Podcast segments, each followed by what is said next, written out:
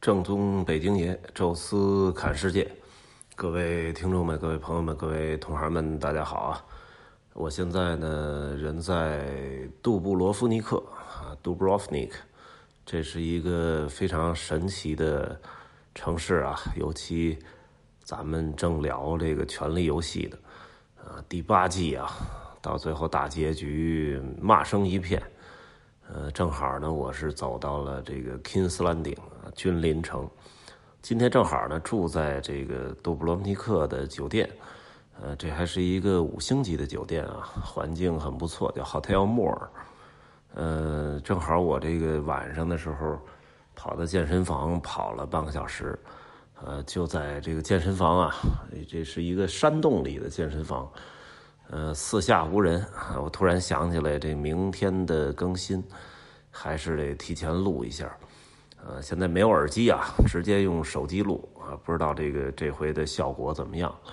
呃，但是咱聊还是按照顺序聊。哎，我们头一天啊，前两集，迪利亚斯特，还有呢，就是这个皮兰的这个小城。呃，一个是意大利，一个是斯洛文尼亚，都是海边而且呢，当时晴空万里啊，甚至有一点暴晒，呃，游客也感觉非常好啊。这个天气一好，其实大家一照相，心情就特别好。然后从第二天开始，呃，这个下雨就开始伴随着我们啊。不过好像运气还不错。啊，就每到一上车啊，走的时候就下雨，下的有时候瓢泼大雨啊。啊一到景点呢，就突然就还不错，啊，结果刚玩完一个地儿又下雨啊，就又到景点又还挺好，啊，这这种反反复复的，我觉得还是挺有意思。呃，从第一个景景点啊，就出现这种问题的，就是布莱德湖。就一直是类似，我们等于去布莱河德湖的路上啊，就是微微的在下雨，啊，然后同时呢，到了布莱德湖上船，哎，好像晴了啊，这个虽然没出太阳啊，但是不下雨了，哎，来回坐船都没事，结果刚一上岸，哎呀，那个雨大的呀，然后就大家就躲在这个这个棚子里等着车来，啊，是包括吃饭啊，那时候雨都下特别大，哎，结果哎。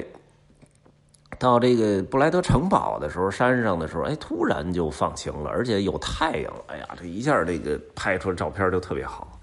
啊，但是这期呢不跟大家讲布莱德湖啊，因为我觉得那地儿，呃，城堡也没太大历史，主要是看自然风光啊。那个湖呢不大，很好看，而且更重要的就是湖中间有一个湖心岛，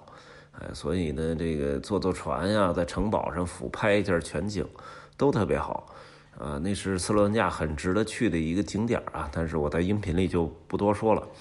啊，这次呢聊一个，就是布莱德湖结束之后，呃，在萨格勒布发生的小事儿。呃，当时呢是很想抢出这个，呃，整个的克罗地亚这个首都萨格勒布的一个城市游啊，因为整个那一天就是布莱德湖，但是因为我们从这个意大利和斯洛文尼亚边境的一个酒店出发。啊，一路开到布莱德湖，因为我们这团呢又有船啊，又有城堡啊，所以这个时间其实费的挺多的。那当时想抢出这个市区游呢，有点困难，呃，所以说就还是第二天啊，直接吃个饭，然后就杀向那个呃酒店了。这回这酒店呢叫 Pon Pontiga 啊，庞迪加酒店。听着好像挺吓人啊，但实际上就是一个家族式的一个那种小酒店，啊，房间也不多啊，就我们一个团，呃，但是呢，因为这个家族经营酒店有一百多年历史了啊，所以整个酒店还挺不错，呃，这个很有艺术气息吧，啊，游客也很满意。哎，我这个时间其实很充裕啊，下午吃完饭吃的挺早的，哎，晚上到这个酒店呢，其实还。呃，应该也就七点多吧。然后那一天就是，呃，游湖、坐船、城堡都没怎么走路。我一看，哎，手环才七千步，这不行啊，得出去跑跑步。啊，当时是在这个山上啊，他那个酒店在萨格勒布的相当于后山上，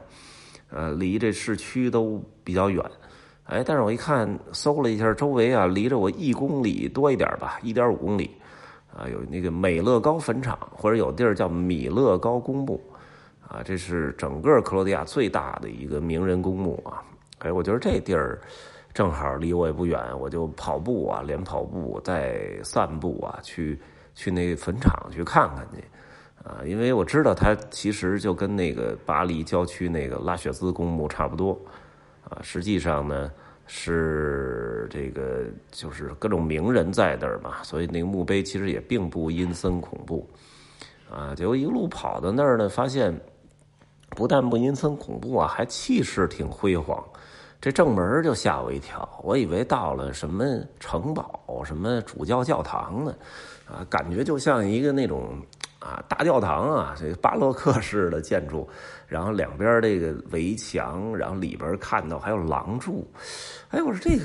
太有意思了，这个这个公墓建成这么豪华和辉煌，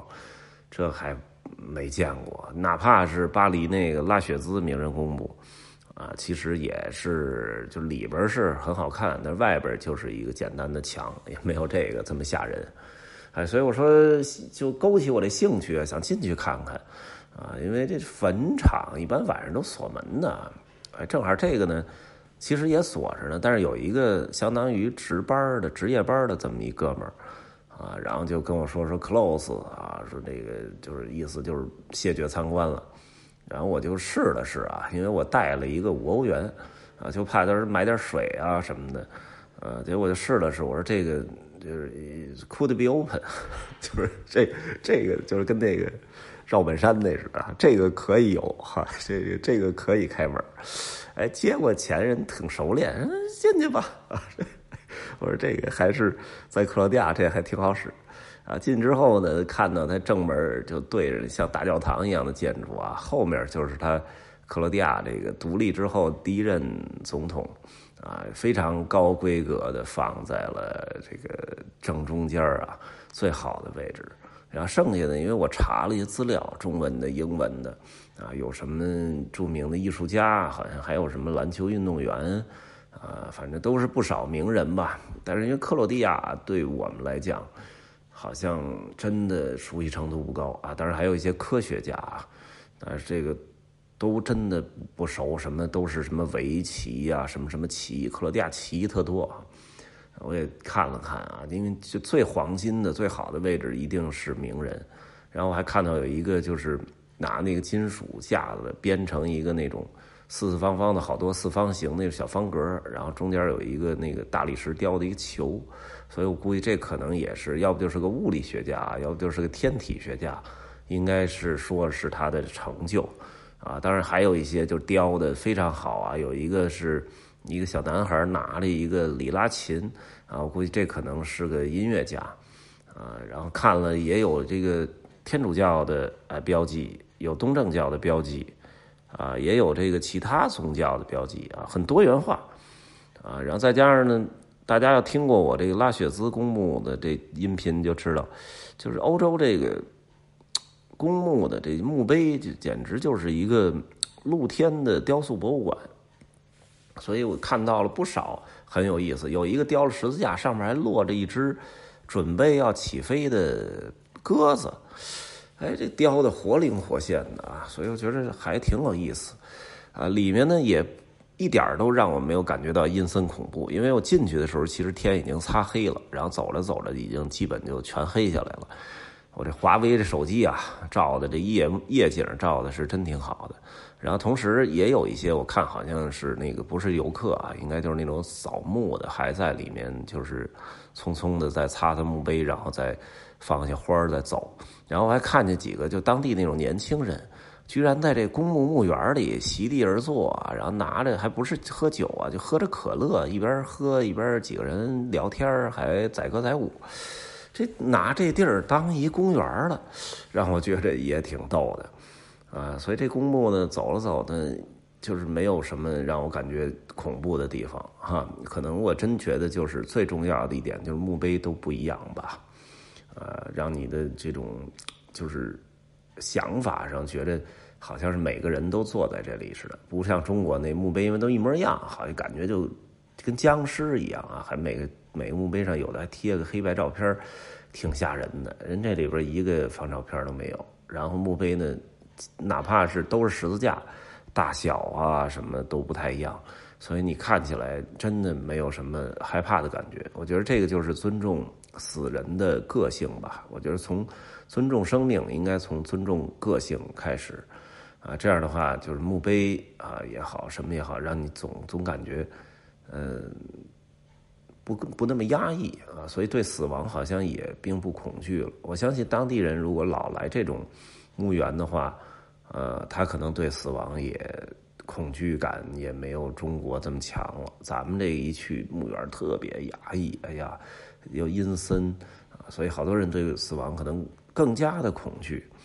啊，所以我觉得这个是中国和外国的一个区别吧。总体来讲啊，这个墓园真的挺大的，呃，也挺值得，就是作为我觉得没必要晚上来看啊，作为白天的一个景点儿，